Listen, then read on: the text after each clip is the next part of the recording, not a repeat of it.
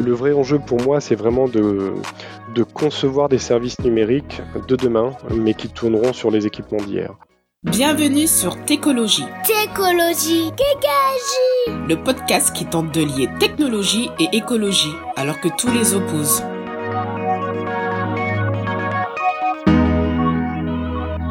Bonjour à toutes et tous, euh, Richard Anna pour le podcast Técologie. Aujourd'hui, euh, nous recevons Benjamin Ninassi. Salut Benjamin. Bonjour Richard, très content d'être là. Tu es euh, ingénieur de développement logiciel, chef de projet dédié à la médiation scientifique et à l'innovation pédagogique dans la direction scientifique à l'INRIA. Tu étudies les impacts environnementaux des technologies numériques et euh, tu es membre du groupement de services Eco-Info pour une informatique éco-responsable, mais aussi de l'INR, l'Institut du numérique responsable. Oui, tout à fait. Et euh, juste une petite précision pour euh, la communauté écologie. Aujourd'hui, je suis là en tant que citoyen sur mon temps libre. C'est juste pour que ma parole soit un petit peu plus libre que si je venais représenter une institution ou une autre. Très bien. Euh, est-ce que tu veux compléter cette, euh, cette présentation? Est-ce que tu peux nous parler peut-être de, de, l'INRIA? On, connaît finalement euh, pas, pas tellement bien l'INRIA. Alors l'INRIA, c'est l'Institut national en sciences et technologies du numérique, donc c'est euh, neuf, euh, neuf, sites géographiques sur lesquels on a un peu plus de 200 équipes de recherche qui travaillent sur euh, des sujets de recherche liés au numérique. Alors c'est très vaste, on va avoir des chercheurs spécialisés en simulation numérique, d'autres qui vont travailler sur des mathématiques financières, d'autres qui vont travailler sur le numérique et la santé, le numérique et l'environnement, la modélisation euh, des écoulements de fluides pour prévenir des catastrophes naturelles, par exemple. On a vraiment euh, euh, tous les champs scientifiques qui peuvent de près ou de loin avoir un sujet lié au numérique ou pour lequel le numérique peut apporter des solutions à travers sa puissance de calcul. Et est-ce que tu as participé à Anti-Covid? Alors moi non. Ou à Stop, Stop Covid peut-être, je ne me rappelle plus du nom. non, non, non. Là, euh, sur cette application-là, ce sont des équipes, de, ce sont des chercheurs qui travaillent effectivement, euh, qui sont plutôt spécialisés dans, euh, dans les outils de traçage, dans la communication sans fil et dans la protection des données personnelles qui ont travaillé. D'accord.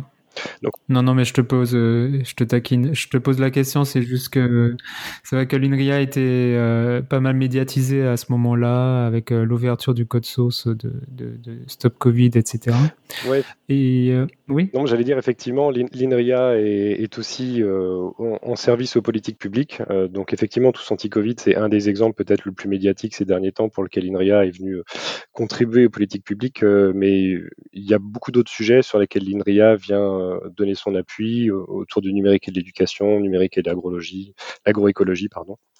Euh, et tu, je disais en introduction, tu, euh, tu, travailles sur la médiation scientifique, euh, l'innovation pédagogique euh, au sein de ClassCode, peut-être euh, Tu peux nous en dire un peu plus? Oui, alors, alors il y a plusieurs sujets différents. Donc la médiation scientifique, en fait, c'est c'est venir expliquer à la société l'impact des recherches qui sont effectuées au sein de l'institut, comment est-ce qu'on construit la connaissance, le savoir et développer l'esprit critique chez nos citoyens. Ce sont ça les objectifs de la médiation scientifique. Alors ça va être à travers des expérimentations euh, en présentiel pendant des événements comme la fête de la science. Ça va être euh, à partir de, de, de création de contenu pédagogique, ludique, pour sensibiliser, former l'ensemble du grand public à ces sujets-là, ou ça peut être des projets un peu plus spécialisés. On a un des projets de médiation scientifique en ce moment qui est d'envoyer des chercheurs au sein des classes de seconde pour sensibiliser les, les élèves de seconde à l'intérêt de prendre des options scientifiques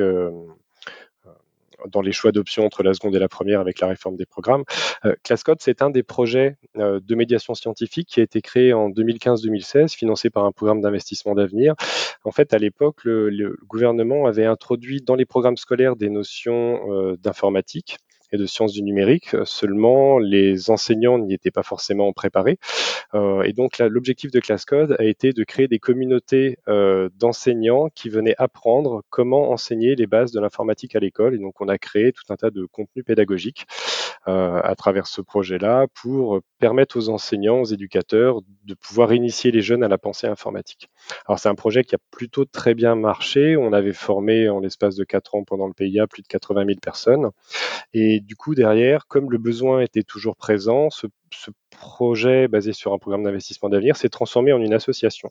Et donc, depuis deux ans, ClassCode est indépendante. INRIA continue d'y contribuer, comme d'autres partenaires y contribuent aussi. Euh, mais c'est une association qui a pris son envol et qui continue à produire, à référencer, à indexer des ressources pédagogiques pour permettre aux communautés d'enseignants de pouvoir euh, euh, initier les jeunes à la pensée informatique, quels que soient les sujets. C'est clair. Euh, et donc, euh, je disais en introduction, tu t'intéresses aux impacts environnementaux du numérique, des technologies. Euh, à ceux qui découvriraient le, podcast d'écologie aujourd'hui, quels sont pour toi les éléments à retenir sur les impacts environnementaux du numérique? Alors, l'élément le plus important, mais j'espère que ceux qui écoutent le podcast écologie l'ont suffisamment entendu aujourd'hui, euh, c'est la fabrication des équipements. Ça va être là que la, les impacts environnementaux du numérique sont le plus concentrés. Et donc s'il y a... C'est pas nettoyer les mails? Non, c'est pas nettoyer les mails, effectivement. mais on va y revenir justement, c'est un vrai sujet ça.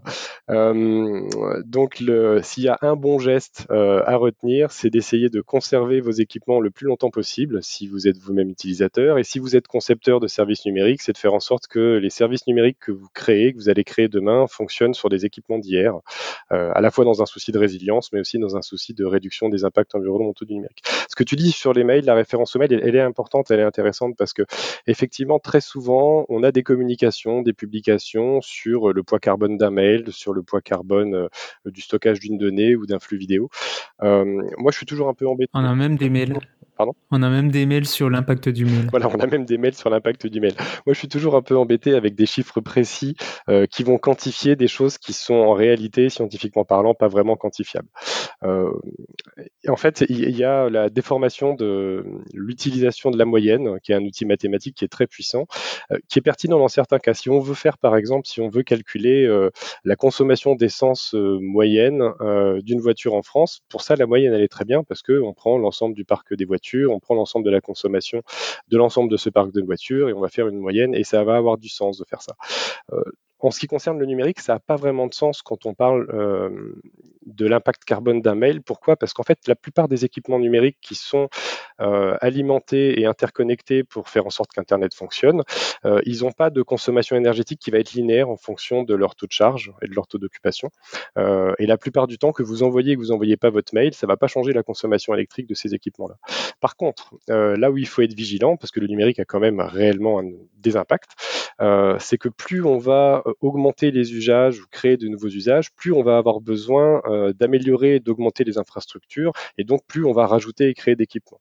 Et moi, j'ai l'impression que tous les messages euh, qui communiquent autour de l'impact carbone d'un mail ou d'une donnée de manière très granulaire et parcellaire, euh, c'est un peu contre-productif parce que parce que c'est très vite débunké quand on commence à s'intéresser aux chiffres et à regarder comment est-ce qu'ils ont été calculés et du coup ça ça donne du flou euh, et ça brouille un peu le message euh, qui est réel que euh, le numérique a des impacts, qu'on est capable de quantifier l'impact des équipements eux-mêmes et de leur production. par contre aujourd'hui quantifier l'impact très granulaire d'une fonctionnalité d'un service numérique, c'est quelque chose qu'on ne sait pas faire et qui n'aurait pas beaucoup de sens. Et venons-en euh, au MOOC euh, de l'INRIA, le MOOC euh, sur le, les impacts environnementaux du numérique. Donc c'est un MOOC auquel tu as, participé, en tout cas dans sa, construction. Alors dans sa construction, et puis j'ai eu, l'honneur de pouvoir y participer aussi en tant qu'auteur. Donc ce MOOC, c'est une, une, très bonne nouvelle déjà la création de ce MOOC. en fait, historiquement, à travers notre partenariat entre INRIA et ClassCode, on a très régulièrement des demandes émanant du ministère de l'Éducation nationale pour construire des contenus pédagogiques sur des sujets connexes au numérique.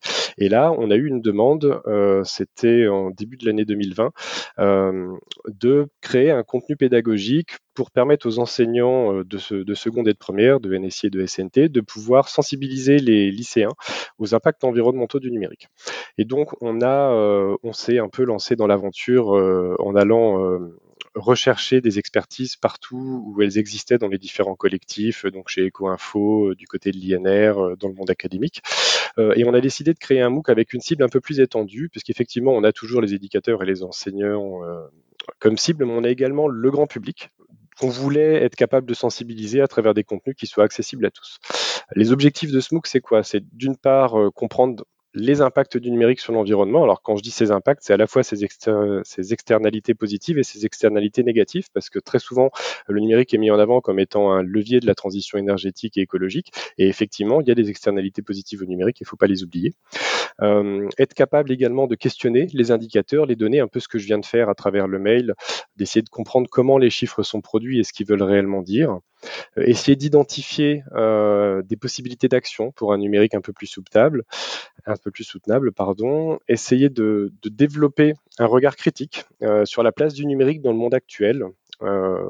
et puis et puis surtout essayer de, diffuser cette sensibilisation, de permettre aux, gens qui vont suivre le MOOC de sensibiliser alors leurs élèves si ce sont des enseignants, mais leurs proches euh, pour ce qui concerne le grand public, en utilisant des ressources du MOOC, puisque parmi les ressources, il y a effectivement des vidéos, des fiches euh, à lire avec du texte et du contenu, mais il y a également des activités un peu plus interactives, ludiques, euh, qu'on peut utiliser pour sensibiliser nos proches à ces sujets-là. Euh, si tu veux que j'en parle un tout petit peu plus, je peux détailler un peu les. Oui, euh, oui, oui, oui. Bah, quel, quel, est le, le, contenu du, du MOOC euh, Qu'est-ce qu'on peut y trouver? Enfin, donne-nous envie on, a, un MOOC en, quatre parties. On a une première partie vraiment sur la compréhension des impacts environnementaux du numérique. Alors, on parle beaucoup du bilan carbone et des impacts carbone parce que dans, le contexte de la crise climatique qui arrive, c'est un indicateur très important, mais le numérique a tout un tas d'autres impacts environnementaux, l'acidification euh, des sols, des océans, la pollution de l'eau, euh, euh, l'occupation du sol, l'appauvrissement des ressources naturelles. Enfin, il y a tout un tas d'autres impacts environnementaux dont il faut avoir conscience. Surtout que dans un pays occidental comme le nôtre, ce sont des impacts qui sont invisibles chez nous. Donc c'est important de comprendre où ils sont situés et quels sont éventuellement les enjeux géopolitiques associés à ces impacts. Être capable également de questionner les indicateurs, tout ça fait partie de la première partie de comprendre les outils mathématiques qui sont utilisés et de comprendre comment les mesures euh, des indicateurs qui sont souvent mis en avant sont effectuées. La deuxième partie, elle va se concentrer sur les équipements, euh, en étaillant et en expliquant euh, qu'est-ce qu'une analyse de cycle de vie, comment est-ce que les équipements sont produits, transportés, utilisés, qu'est-ce qu'on sait de la fin de vie des, des D3E aujourd'hui, comment les ressources minérales nécessaires sont produites et extraites euh, pour produire les bijoux technologiques qu'on utilise au quotidien. Euh, on va également évoquer dans cette deuxième partie les effets rebonds, euh, les phénomènes d'obsolescence programmée et l'impact de l'économie circulaire. Ensuite, on va avoir une troisième partie qui va être plus orientée sur les services numériques eux-mêmes pour comprendre l'ensemble des infrastructures qui vont se cacher derrière Internet, derrière le web, être capable de faire une analyse de cycle de vie d'un service numérique sans aller euh, jusqu'à un niveau professionnel, mais au moins euh, euh, en comprendre les grandes étapes. Et puis avoir une meilleure compréhension des outils de mesure qui existent sur les services numériques et de, des bonnes pratiques qu'on peut adopter en tant qu'internaute ou en tant que concepteur de services, quelle que soit son implication dans la conception d'un service. Hein, ça concerne surtout pas que des équipes techniques, mais effectivement, ça va concerner aussi des gens qui ont des bonnes idées. Euh, et puis enfin, on a une dernière partie. La dernière partie, elle a été un peu compliquée à concevoir puisque on, sortait un peu du spectre euh, euh, de, on va dire, de la zone de confiance d'Inria, puisque là, on va s'intéresser pas seulement à des, à un niveau technologique et technique, mais également aux impacts économiques et sociétaux de, du numérique. Et donc, on, ouvre un peu euh, dans cette dernière partie avec euh, du contenu qui a été produit par des chercheurs des sciences humaines et sociales euh, sur les controverses socio-techniques, par exemple, sur l'anticipation des impacts d'une nouvelle technologie ou d'un nouvel usage, et sur comment essayer de faire le tri entre les informations parfois contradictoires reliées dans les médias.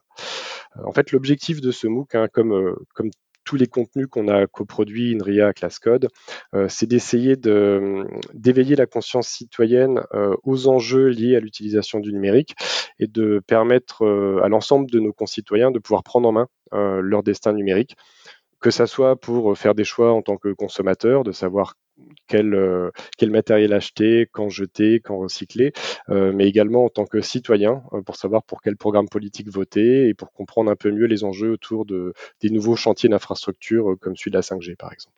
Est-ce que ça t'a donné envie d'y aller ou Bien sûr.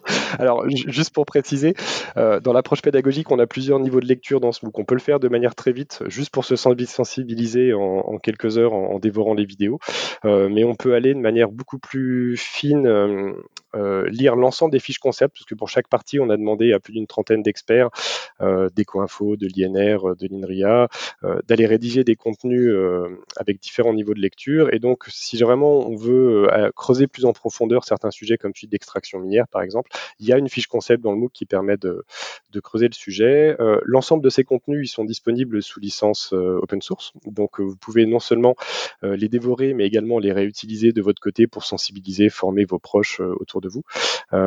et il y a également des bibliothèques de ressources associées à chacune des parties pour aller plus loin. Et d'ailleurs, je pense que le podcast écologie doit y être référencé en tant que ressource complémentaire. Ah oui? Ah ben, Merci. Euh, et, est-ce que euh, à, la fin on a une certification? Si, on a finalisé le MOOC, euh, qu'est-ce qu'on obtient Une médaille en chocolat ou autre chose? Alors oui, j'en ai pas parlé. Le MOOC il est accessible sur Fun, donc la plateforme de MOOC France Université Numérique. L'objectif, il n'est pas d'aller vers une, une certification de compétences et de connaissances. Par contre, on délivre une attestation de suivi euh, avec succès. Enfin, c'est Fun, c'est la plateforme Fun qui permet de, délivrer cette attestation de suivi. Ce qui fait que vous pouvez effectivement, si vous voulez valoriser le fait d'avoir passé du temps à suivre le MOOC, la valoriser à travers euh, à travers cette attestation de suivi. Euh, notre objectif, il n'est pas tant d'en faire un outil qui serve à, certifier ou à valoriser les parcours. C'est vraiment un outil de sensibilisation, de formation et d'éveil à la curiosité citoyenne sur ces sujets-là. Et tu parlais des contributeurs euh, beaucoup issus de la recherche ou de l'enseignement, etc. Est-ce que est-ce qu'il y a eu des contributeurs euh, de des entreprises, des startups euh, pour justement un peu avoir des retours terrain ou des institutions publiques? Oui, on, alors on a effectivement beaucoup, une grande majorité quand même de contributeurs académiques, mais on a aussi des contributeurs comme Julie Orgelet par exemple de la Société des Demain, qui est une spécialiste en analyse de de cycle de vie de services numériques. On a aussi Laurent Alors qui travaillait chez Simplon à l'époque, qui aujourd'hui a rejoint Green Spector, je crois. Donc euh, on a on a quand même quelques contributeurs qui viennent euh, du monde de l'entreprise, euh, qui sont venus apporter leur pierre à l'édifice. Pas autant qu'on le souhaiterait en fait, on, a vraiment besoin de créer euh, autour de ces sujets-là euh, des passerelles durables entre le monde académique et le monde industriel, euh, parce que l'un a besoin de l'autre dans les deux sens d'ailleurs pour se nourrir à la fois des concepts théoriques et des progrès scientifiques et de la construction du savoir qui a lieu dans le monde académique, mais également des données, des contextes opérationnels et de la réalité du terrain qui se passe dans le monde de l'entreprise. Donc, on a vraiment besoin de synergiser les deux mondes autour de ces sujets-là. Et, toi, euh, comment as-tu arrivé à t'intéresser à, ce sujet numérique et environnement? Alors, j'ai euh, commencé dans les années, euh, autour des années 2010. Le, premier livre qui m'a interpellé sur le sujet s'appelait Green Code. où l'objectif du livre était de donner quelques bonnes pratiques aux, développeurs web, enfin aux développeurs de logiciels, pour tenter d'améliorer les performances de son application à, travers la réduction des impacts environnementaux de, euh, des développements qui étaient produits. Et c'est vrai que quand j'ai dévoré ce livre, euh, je suis un peu resté sur ma faim. L'état de la connaissance à l'époque, il était quand même pas hyper poussé. On avait l'impression finalement que euh, réduire les impacts environnementaux, ça, ça, revenait à améliorer les performances de son application. Et puis en fait, euh, concrètement, dans ma vie de tous les jours, je me suis rendu compte qu'on avait quand même une consommation euh, assez importante d'équipements euh, numériques, qui avait une obsolescence euh, assez courte, avec les tiroirs qui se remplissent de claviers, de souris usagés, de téléphones portables, d'écrans qui sont changés puisque leur taille devient trop petite par rapport aux standards. Et, et, ça a commencé à m'interpeller sérieusement, alors pas tant sur la partie consommation énergétique, mais vraiment sur la partie production de matériel. Euh, un des déclics vraiment importants que j'ai pu avoir, je, suis pianiste en dehors de, de ma vie professionnelle et euh, j'avais un piano numérique depuis un, un peu plus d'une dizaine d'années qui marchait très bien, euh, dont je prenais très soin et dont la mécanique est parfaite. Et en fait, il est tombé en panne. Il est tombé en panne, mais il est tombé en panne électronique et j'ai trouvé personne euh, sur le territoire euh, national capable d'intervenir dessus et de le réparer. Tous les réparateurs m'ont dit qu'il y avait probablement un composant électronique qui était défectueux, mais ils n'arrivaient pas vraiment à identifier exactement lequel. Euh, leur seule solution, c'était de changer la carte électronique complète présente dans, dans, le piano, sauf que cette carte ne se fabriquait plus puisque le fabricant, à partir du moment où les équipements étaient sortis de garantie, ne, fabriquait plus de, de carte électronique. Et donc, on, on, se retrouve avec un meuble, un joli meuble, qui mécaniquement est encore en parfait état, mais dont on ne sait plus quoi faire puisqu'il nous manque la connaissance, la capacité de résilience autour des composants électroniques. et là, ça a commencé à m'interpeller parce qu'on est capable de réparer un piano qui a 300 ans, euh, avec une expertise artisanale qu'on a su conserver. Par contre, on est incapable de réparer un piano qui a moins de 10 ans. Euh, et donc là, il y a, y a une, il y a une vraie question de résilience qui se pose par rapport aux usages du numérique. Et, euh, c'est à travers cet axe-là que j'ai commencé à rentrer dans le sujet. Euh, la création du MOOC a aussi été euh, un bon moyen de, mise en contact avec les différents experts. C'est là où j'ai rencontré notamment le directeur scientifique de l'Institut du numérique responsable, qui m'a aussi d'une certaine manière éveillé l'esprit à travers sa formation à l'ensemble des impacts environnementaux dont j'avais pas forcément conscience autour du numérique. et puis c'est ce qui m'a donné envie de rejoindre le groupement de service éco-info. Et, euh, et une fois qu'on a mis le pied dedans, je pense qu'on peut difficilement en sortir. Très intéressant. Et euh, du coup, on a un petit peu parlé, donc euh, l'éco-conception de services numériques, selon toi, qu'est-ce que c'est? Quels sont les enjeux? Comment mettre en place une éco-conception de services numériques Alors j'en ai un tout petit peu parlé tout à l'heure. Le, vrai enjeu pour moi, c'est vraiment de, concevoir des services numériques de demain, mais qui tourneront sur les équipements d'hier. Euh, il y a euh, donc parmi les chantiers auxquels j'ai eu l'occasion de contribuer au sein de l'INR, euh, il y a notamment la, création du guide de bonnes pratiques de conception responsable de services numériques. Et euh, une de mes fiertés, entre guillemets, c'est d'avoir réussi à faire en sorte que parmi ces bonnes pratiques, il y ait une bonne pratique qui concerne le questionnement de l'utilité du service numérique qu'on veut mettre en œuvre. Euh, moi, je suis convaincu que l'éco-conception de services numériques, c'est pas juste un souci de performance, c'est pas juste un souci d'efficience énergétique. Euh, on aura beau faire le, le, service numérique le mieux éco-conçu du monde, si son utilité elle est questionnable, euh, par exemple, par rapport aux objectifs de développement durable, si elle apporte rien à la société, si on est en train d'éco-concevoir un site d'astrologie pour chat, euh, on n'est pas du tout en train de faire de l'éco-conception de services numériques. Donc, un des grands enjeux, c'est de réussir à introduire cette notion d'utilité. Cette notion d'utilité, alors, Aujourd'hui, on fait souvent référence aux objectifs de développement durable, mais on, a besoin, d'un point de vue collectif citoyen, de la définir, cette notion d'utilité. Quels sont les services numériques euh, qui nous semblent pertinents et utiles pour construire une société durable? Euh, on, parle souvent de la transition environnementale, écologique, euh, énergétique, en considérant que la solution absolue, c'est d'améliorer les moyens de production d'énergie pour être capable de continuer cette course en avant d'augmentation de la production, de la consommation, tous azimuts comme on fait aujourd'hui. moi, je suis plutôt convaincu qu'il faut aller vers une solution hybride où on soit aussi capable d'adapter notre manière de consommer à ce que les moyens de production vont être capables de fournir. Par, exemple, on parle beaucoup de mise en place de, sources de production énergie dites renouvelables, comme le vent, le solaire, par exemple, qui sont complètement intermittentes. Euh, on est dans la nécessité, à mon avis, d'avoir des moyens de consommation qui sont capables de s'adapter à cette production intermittente d'énergie. Et pour ça, il faut qu'on soit capable de hiérarchiser les niveaux d'utilité euh, des différents euh, des différentes sources de consommation énergétique.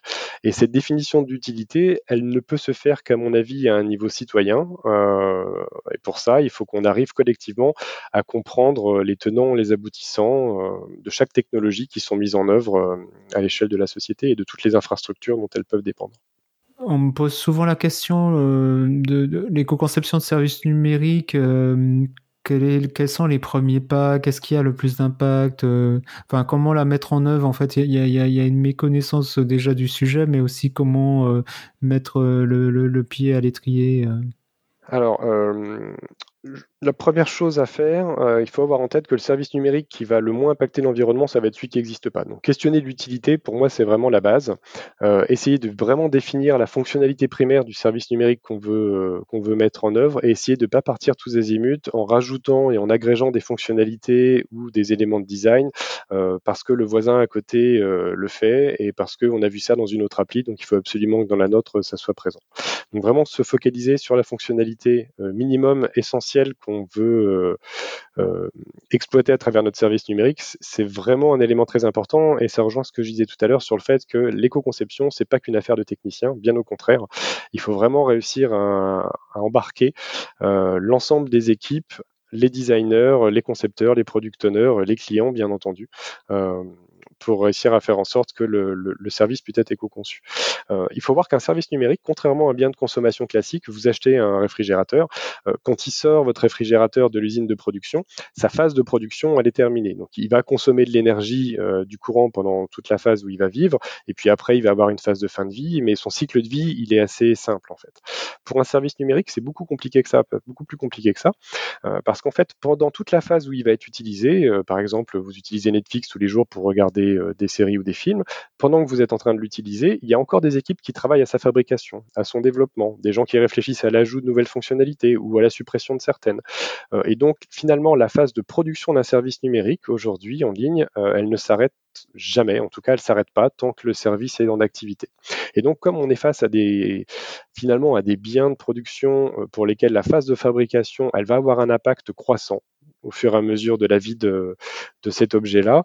Euh, il faut vraiment réfléchir à chaque étape du cycle de vie d'un service numérique, comment on va pouvoir minimiser chacun des impacts.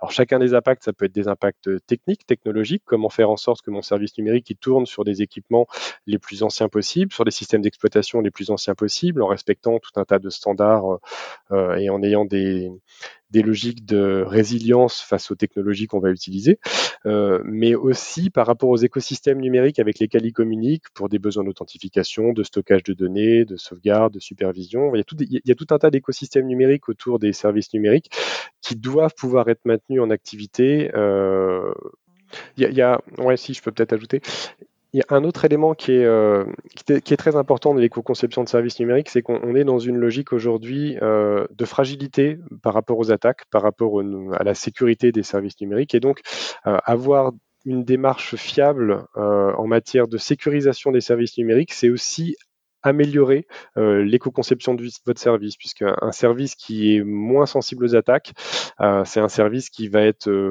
plus soutenable et durable dans le temps. C'est drôle que tu en parles puisque j'allais te poser la question. Parfait. Tu fais les questions et les réponses. non, j'allais te, te, poser la question de, de, l'éco-conception et les liens avec la sécurité. Donc, euh, c'est vrai que c'est un sujet d'actualité. Euh, tu, euh, comment envisages-tu la sensibilisation et la formation, bien, bien évidemment en dehors du, du, du MOOC dont on a beaucoup parlé? Euh, des, équipes informatiques, des concepteurs euh. Alors effectivement, le MOOC, c'est une première étape de sensibilisation. Elle est importante, elle est indispensable. Je pense qu'avant d'aller plus loin, il faut passer par là, il faut passer par la compréhension des enjeux généraux.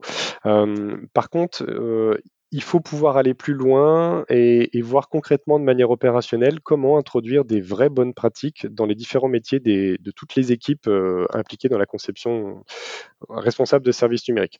Pour ça, euh, on est en train de finaliser la création d'un autre contenu pédagogique qui est un jeu sérieux qui a été réalisé dans le contexte de l'INR avec une contribution très importante des équipes de designers de Capgemini qui va être complètement en, en open source lui aussi. Donc c'est une nouvelle ressources éducatives libres. Et l'objectif de ce jeu sérieux qui va s'appeler Reset euh, va être de permettre à l'ensemble des membres d'une équipe IT, donc on a, on, a visé six métiers euh, principaux, euh, le product owner, le développeur, le designer, le data scientist, etc.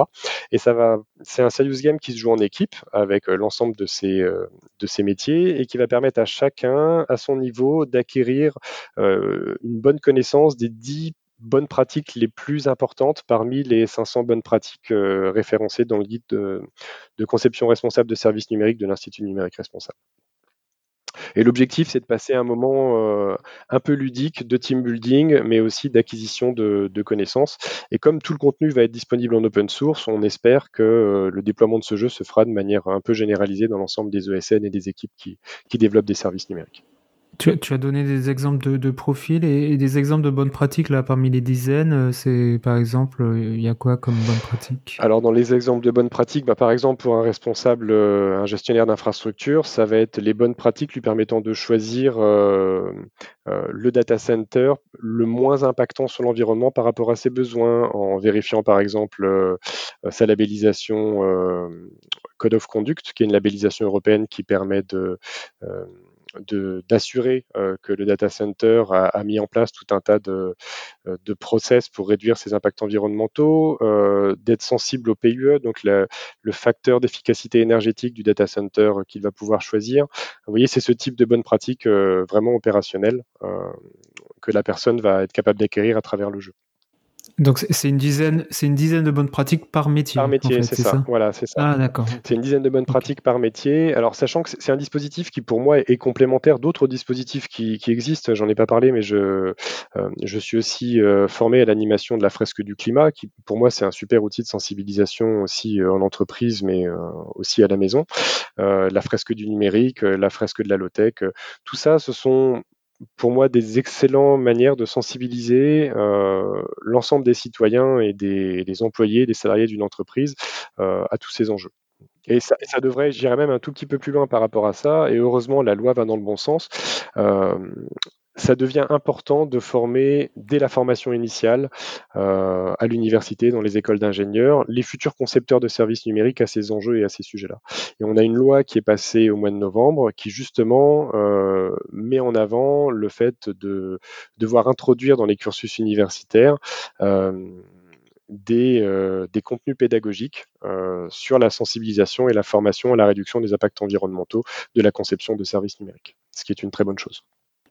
Mais du coup, là-dessus, je ne sais pas qui sera mandaté, euh, qui, qui, qui, va euh, créer les contenus, ou est-ce que chaque, chaque université, chaque école va, euh, va faire son propre programme Enfin, t'en sais un peu plus par rapport à ça? Non, j'ai pas d'informations. Non, non, non, je ne sais pas du tout comment la loi va être implémentée. Par contre, ce qui est intéressant, c'est que le fait que cette loi soit passée ça fait bouger les lignes au sein des instituts de formation, des universités, et on commence à voir quelques initiatives euh, émerger. Euh, alors, à travers l'INR, il y a un groupe formation et compétences euh, qui est relativement actif, notamment avec un, enseignant de l'IMT Atlantique. J'ai pu voir à l'ENSAT, une école d'ingénieurs de Lannion, trois journées d'éco-conception qui ont eu lieu fin janvier, avec plusieurs conférences au sujet de l'éco-conception de services numériques, ce qui n'était pas forcément une habitude les années précédentes c'est vraiment un sujet euh, dont les universités commencent à se saisir. Il y a eu, euh, il y a également un, appel à manifestation d'intérêt. Alors euh, pour les gens qui connaissent pas trop le fonctionnement de la fonction publique, c'est grosso modo un, appel à projet avec potentiellement des financements à la clé pour créer du contenu pédagogique sur le sujet de la conception responsable de services numériques. Donc on ne sait pas exactement comment la loi va réguler tout ça. Par contre, ce qu'on sait, c'est que le fait qu'elle soit passée, euh, ça donne envie aux établissements de formation euh, de se lancer dans l'aventure, et ça, c'est une très bonne chose. Lorsqu'il euh, s'agit d'atténuer les impacts environnementaux du numérique, euh, donc euh, avec une démarche numérique responsable, on peut se poser des questions sur, le terme numérique responsable, est-ce qu'il n'est pas galvaudé, l'éco-conception de services numériques, etc. Comment, comment éviter le greenwashing selon toi? Alors ça c'est ça c'est une vraie question euh, très importante. en fait, il y a deux choses. Il y a le greenwashing intentionnel et il y a celui qui l'était pas. Euh, le greenwashing intentionnel, euh, on pourra on, pourra pas l'éviter euh, sauf en boycottant euh, les entreprises qui en font. Euh, à partir du moment où il est assumé, de toute façon, les gens les gens vont pas forcément changer d'attitude, sauf si vraiment il y a un changement de mentalité qui devient nécessaire vis-à-vis du recrutement. on commence quand même à avoir, enfin on commence, on commence pas, ça fait même un paquet d'années maintenant, à avoir une jeune génération d'ingénieurs qui ont envie de donner du sens à leur travail, au fait de se lever le matin et d'avoir un impact positif par rapport à aux crises climatiques, à la transition énergétique dans laquelle on est, censé avancer. et donc ça devient important pour les entreprises, pas seulement d'avoir une politique RSE, mais d'avoir une politique numérique responsable affichée, affirmée, pour être capable d'attirer les meilleurs talents et en tout cas de faire en sorte que leurs compétences et leurs expertises ne partent pas vers, la concurrence. Ça, c'est une première chose. la deuxième, qui, qui m'inquiète un peu plus, et c'est plutôt mon rêve, mon rêve à travers ce MOOC et à travers la sensibilisation, la formation, euh, c'est le greenwashing qui est non intentionnel. Euh, on peut appeler ça du greenwashing non intentionnel. Euh, en fait, ça s'appelle plutôt les effets rebonds liés au paradoxe de Jevons. Alors le paradoxe de Jevons, je pense qu'on en a déjà parlé euh, sur Técologie, mais pour ceux qui découvrent euh, le podcast aujourd'hui, euh, c'est un économiste du, à la fin du, du 19e siècle qui a expliqué, enfin qui a découvert plutôt, verbalisé que le progrès technologique qui accroît l'efficacité avec laquelle une ressource est utilisée ou produite peut entraîner une augmentation du taux de consommation de cette ressource en raison d'une demande croissante. Alors lui, il l'a euh, observé par rapport à la, machine à vapeur et à la, à la production et à la consommation de charbon. Mais en fait, euh, ce paradoxe-là, il est vrai euh, à tous les niveaux dans le numérique. C'est-à-dire que les data centers aujourd'hui consomment beaucoup moins d'énergie qu'il y a 10 ans euh, de manière granulaire. Par contre, comme on a besoin de beaucoup plus d'infrastructures, on en construit de plus en plus et donc la consommation énergétique globale de l'ensemble des data centers, elle, elle augmente. Au niveau du stockage de données, c'est pareil. On, on, a optimisé et amélioré la performance de nos systèmes de stockage de données. Aujourd'hui, on stocke sur une clé USB euh, euh, des centaines de milliers de, de disquettes qu'on avait dans les années 90 sur lesquelles on avait pourtant des jeux vidéo qui nous divertissaient très bien. Euh, mais on a tellement augmenté notre besoin et notre usage de données que ces stockages de données-là aujourd'hui suffisent plus et sont en augmentation constante. Les débits réseau, c'est pareil, on déploie des chantiers, des infrastructures comme la 5G parce que la demande en débit réseau, elle est croissante euh, alors qu'on a encore une fois augmenté, amélioré les infrastructures par rapport au, au modem 56K qui permettait quand même à Internet de fonctionner il y a une vingtaine d'années. Euh, la taille et la résolution des écrans, c'est pareil. Les besoins en carte graphique pour les jeux vidéo, c'est pareil. Et je parlerai même pas des crypto-monnaies. Donc, dans le numérique, le paradoxe de Jevons, il est présent partout. Euh, et donc, une, bonne manière euh, d'appréhender l'éco-conception de services numériques, c'est vraiment d'essayer d'anticiper ces effets rebonds, d'anticiper la transformation des usages qui va pouvoir y avoir par la mise en place de votre service numérique, de manière à vraiment limiter dans une approche systémique les impacts environnementaux de votre futur service numérique. Je prends un tout petit exemple. Hein. Si, vous avez dans l'idée d'essayer d'inciter les gens à aller randonner en pleine nature, du coup à faire du sport, à découvrir l'environnement, mais en mettant en place une application de réalité augmentée qui va permettre aux gens de collecter des succès en fonction du nombre de kilomètres qu'ils parcourent ou du nombre de lieux qu'ils visitent, eh bien en fait vous allez potentiellement créer des comportements déviants où les gens vont prendre leur moto, leur voiture pour aller visiter un maximum de lieux euh, pour collecter les succès dans votre application. Et donc finalement, si vous n'avez pas réussi à anticiper euh, cet effet indésirable sur l'environnement, vous avez plutôt euh, rajouté du problème que fait partie de la solution. Parlant des crypto-monnaies. non, je plaisante. non. Euh, euh, mais euh, quelque chose qui est lié par rapport au sujet greenwashing, c'est comment faire bouger les lignes dans, dans les grandes organisations, selon toi? Pour, pour celles qui ne sont pas sensibles ni sensibilisées au sujet? Je pense vraiment qu'il y a deux manières différentes. Il va y avoir la manière incitatif pour les organisations quand ils vont commencer euh, à avoir des problèmes sérieusement de recrutement ou de fuite en avant des compétences et des expertises vers la concurrence euh, qui affichent des politiques euh, beaucoup plus opérationnelles sur le plan du numérique responsable. Et il y a inévitablement un aspect régulation, normalisation, standardisation. On, a un problème un peu aujourd'hui avec les résultats de, j'en parlais un peu tout à l'heure, avec les indicateurs d'impact environnementaux, c'est qu'on peut difficilement comparer le résultat de deux analyses de cycle de vie, notamment de services numériques, puisqu'ils dépendent vraiment de tout un tas de paramètres et de critères et d'hypothèses qui ont été faits pendant la réalisation de ces, analyses de cycle de vie. Euh, on a vraiment besoin aujourd'hui d'une standardisation euh, un peu plus poussée de ces analyses de cycle de vie, de manière à ce que quel que soit le prestataire qu'on choisisse, euh, le bilan d'impact sur un service numérique puisse être comparé réellement, scientifiquement, avec celui qui a été fait dans une autre organisation et d'une autre entreprise pour qu'on soit vraiment capable euh, de comparer finalement euh, deux services numériques. Aujourd'hui, quand vous allez acheter votre frigo, quand vous allez acheter votre machine à laver, vous avez une, euh, petite lettre, un indicateur d'efficience énergétique qui va de A à, G ou H, je crois. et on, cette labellisation, finalement, elle, va avoir tendance à influencer le choix du consommateur pour aller vers des équipements les moins impactants sur la phase de consommation énergétique de, la machine.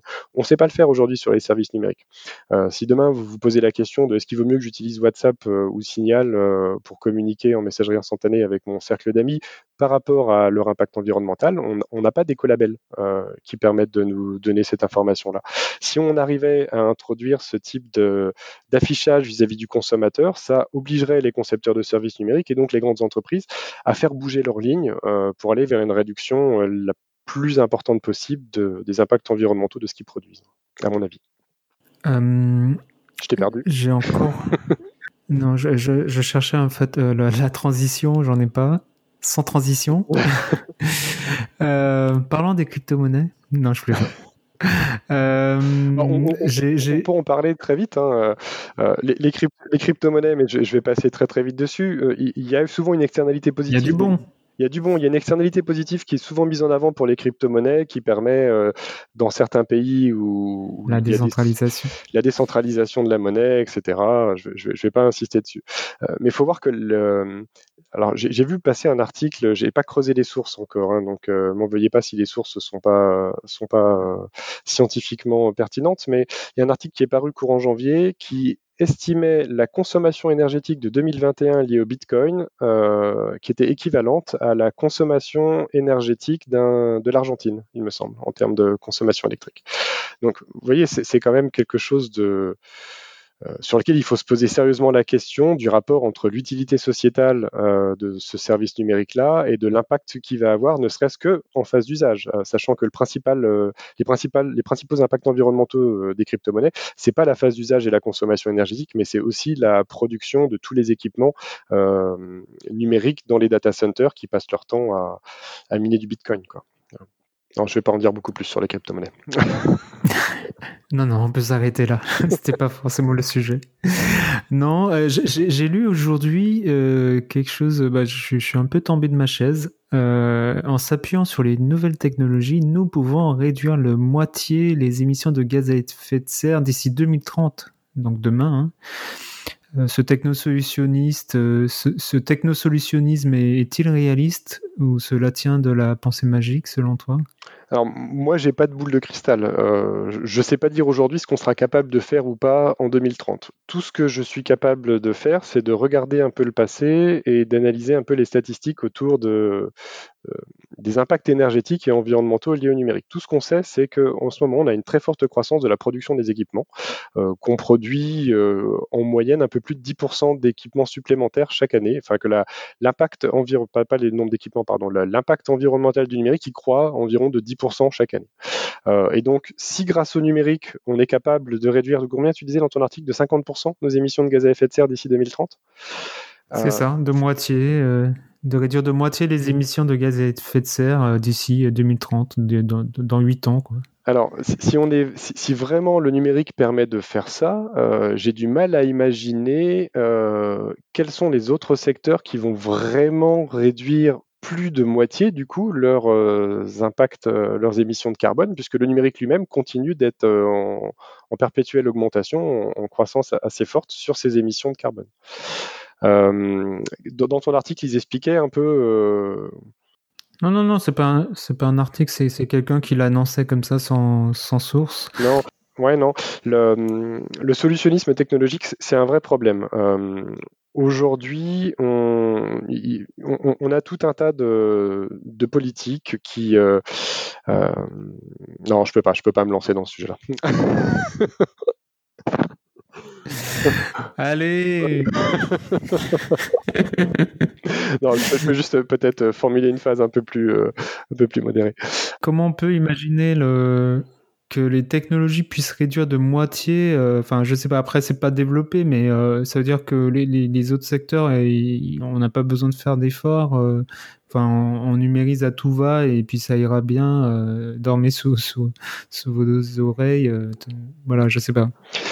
Non, est-ce que ces gens s'imaginent que du coup les avions vont arrêter de voler puisque tout le monde interagira dans le métavers et qu'il n'y aura plus besoin de se déplacer? Est-ce que ça veut dire aussi qu'on va arrêter de, de consommer massivement de la viande pour réduire les émissions de gaz à effet de serre liées au secteur de l'agriculture? Non, non, non, je, je, non, je pense pas.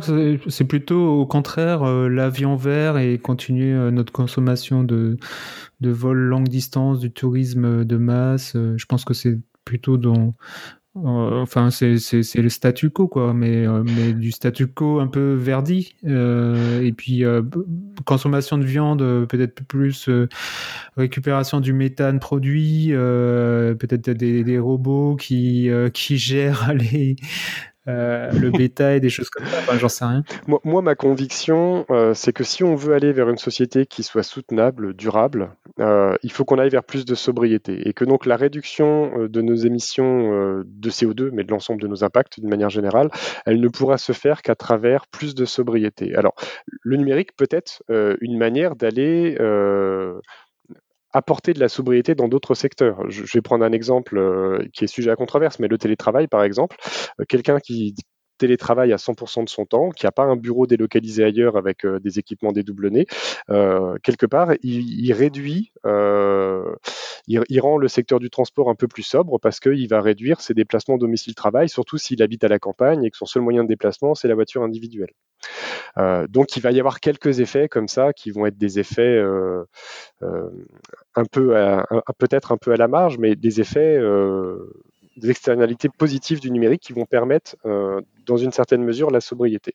Mais il ne faut pas imaginer. Ce qui n'est pas le cas, ce qui n'est pas le cas en ville. Hein. Si on prend les transports en commun. Euh, ce qui n'est pas le cas en ville. Globalement, voilà, il n'y a pas de. Euh, ça veut dire que faut, quoi qu'il arrive, le bureau est chauffé et il faut davantage chauffer chez soi quand on travaille. Oui, c'est pour ça que je disais que c'était un sujet à controverse et qu'il faut vraiment effectivement analyser au cas par cas euh, l'effet positif ou l'effet négatif de la mise en place de telle ou telle solution. je sais qu'il y a des équipes de recherche à l'INRIA qui travaillent par exemple sur l'optimisation de la consommation de kérosène et donc euh, de l'émission de CO2 des avions pendant le vol, euh, en essayant d'optimiser les courbes de montée et les courbes de descente des avions. Euh, mais tout ça, ça ne va pas nous permettre de pouvoir continuer notre rythme effréné de croissance de consommation, que ce soit de loisirs touristiques, de loisirs numériques, de loisirs de biens de consommation d'une manière générale. on, a une nécessité d'aller vers plus de sobriété. Alors, c'est pas quelque chose de nouveau. Hein.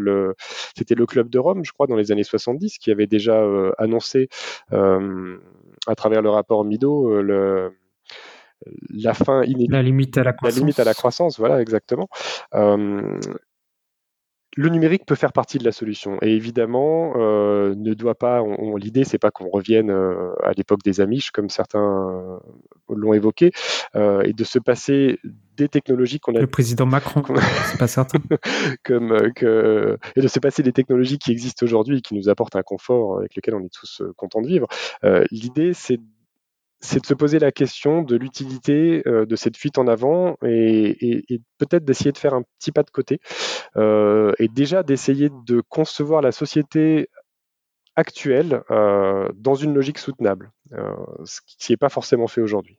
Bah écoute, c'était super intéressant. En tout cas, merci d'être venu nous, nous, parler de tout ça. Euh, Peut-être pour finir, euh, est-ce que tu, tu, tu, as des lectures euh, qui t'ont marqué ou qu'est-ce que tu lis en ce moment que tu veux nous partager? Euh, Ça peut être des bouquins, ça peut être des sites web, ça peut être aussi des, je sais pas, des vidéos, des podcasts. Alors, euh, moi, il y a, y a, une des personnes que tu as interviewées précédemment qui m'a beaucoup marqué cet été. Euh, tu l'as dit un peu dans l'introduction, euh, je travaille sur des sujets liés à l'innovation pédagogique et j'ai notamment fait partie de la petite équipe qui a mis en place la plateforme de MOOC France Université Numérique en 2013-2014, avec la conviction à l'époque que le numérique allait révolutionner la manière dont on est capable d'acquérir des connaissances et que c'était nécessairement euh, quelque chose à impact positif euh, sur la société. Euh, jusqu'à ce que j'entende Philippe Biwix un jour expliquer que plutôt que d'investir des dizaines de millions d'euros dans des plans de financement de plateformisation de l'éducation et de numérisation du système éducatif, euh, il faudra peut-être se poser la question de la pertinence de plutôt aller investir ces millions d'euros-là dans le fait d'avoir plus d'enseignants euh, pour avoir des classes qui soient moins chargées et améliorer les conditions de travail euh, des enseignants d'une manière générale. Et là, j'ai commencé à réfléchir un peu au sujet et ça m'a vraiment interpellé. Interpellé pourquoi? Parce que en fait, j'ai l'espoir et j'ai le rêve qu'on soit capable de faire les deux. C'est-à-dire que pour moi, euh, l'un n'est pas forcément exclusif par rapport à l'autre. Et l'idéal, ça serait effectivement de pouvoir investir massivement à la fois dans l'éducation en présentiel, mais aussi dans ce que les nouvelles technologies pourraient apporter de bon euh, dans le système éducatif. Euh, néanmoins, la réalité, c'est qu'on vit dans un monde fini, avec des ressources finies, avec des financements finis. Effectivement, on est aujourd'hui dans une logique de vaste communicant sur les financements publics. et donc, ça a vraiment remis en perspective mon application et mon investissement dans ces projets numériques-là. Et donc, si j'ai une lecture à vous conseiller, c'est effectivement euh, euh, peut-être l'ouvrage de Philippe Biwix. Euh, sur, tu dois avoir le titre sur le bout de la langue. Le désastre de l'école numérique. Voilà, c'est celui-là. Ouais. C'est vrai qu'après l'âge des low-tech, c'est vraiment une. Je, je, je, recommande vivement cette lecture, effectivement, qui, qui, remet en question complètement Enfin, un peu les acquis. Enfin, je sais pas pour toi, mais c'est assez renversant. Quoi. Il renverse la table. c'est pas seulement Philippe Biwix d'ailleurs. On peut citer la, la co-autrice euh, qui est Karine Movili. Effectivement. Oui, après, sinon, dans la, dans la bibliothèque euh, des, incontournables, si, vraiment vous connaissez rien au sujet, que vous voulez découvrir, euh, il y a le, le, livre de Vincent Courboulet sur la sensibilisation numérique responsable aussi, dont le titre m'échappe là. Je sais pas si. Vers un numérique Voilà, c'est ça. Ouais, oui, le, deuxième ouvrage dont je peux parler, effectivement, si vous voulez découvrir le sujet et avoir un tableau euh, euh, un peu large de ces sujets-là euh, sur votre table de nuit plutôt qu'en suivant le MOOC INRIA Class Code, il y a l'ouvrage Vers un numérique responsable de Vincent Courbelet, donc le directeur scientifique de l'Institut du numérique responsable, qui pareil dresse un tableau un peu, un peu exhaustif des impacts environnementaux actuels liés au numérique. Très bien. Merci Benjamin. Mais merci beaucoup à toi. Tu reviens quand tu veux. demain, alors, pour vous parler, de, pour vous parler des crypto-monnaies. Très bien, on aura un épisode spécial. Merci beaucoup. Merci beaucoup Richard, à très bientôt. À bientôt, salut.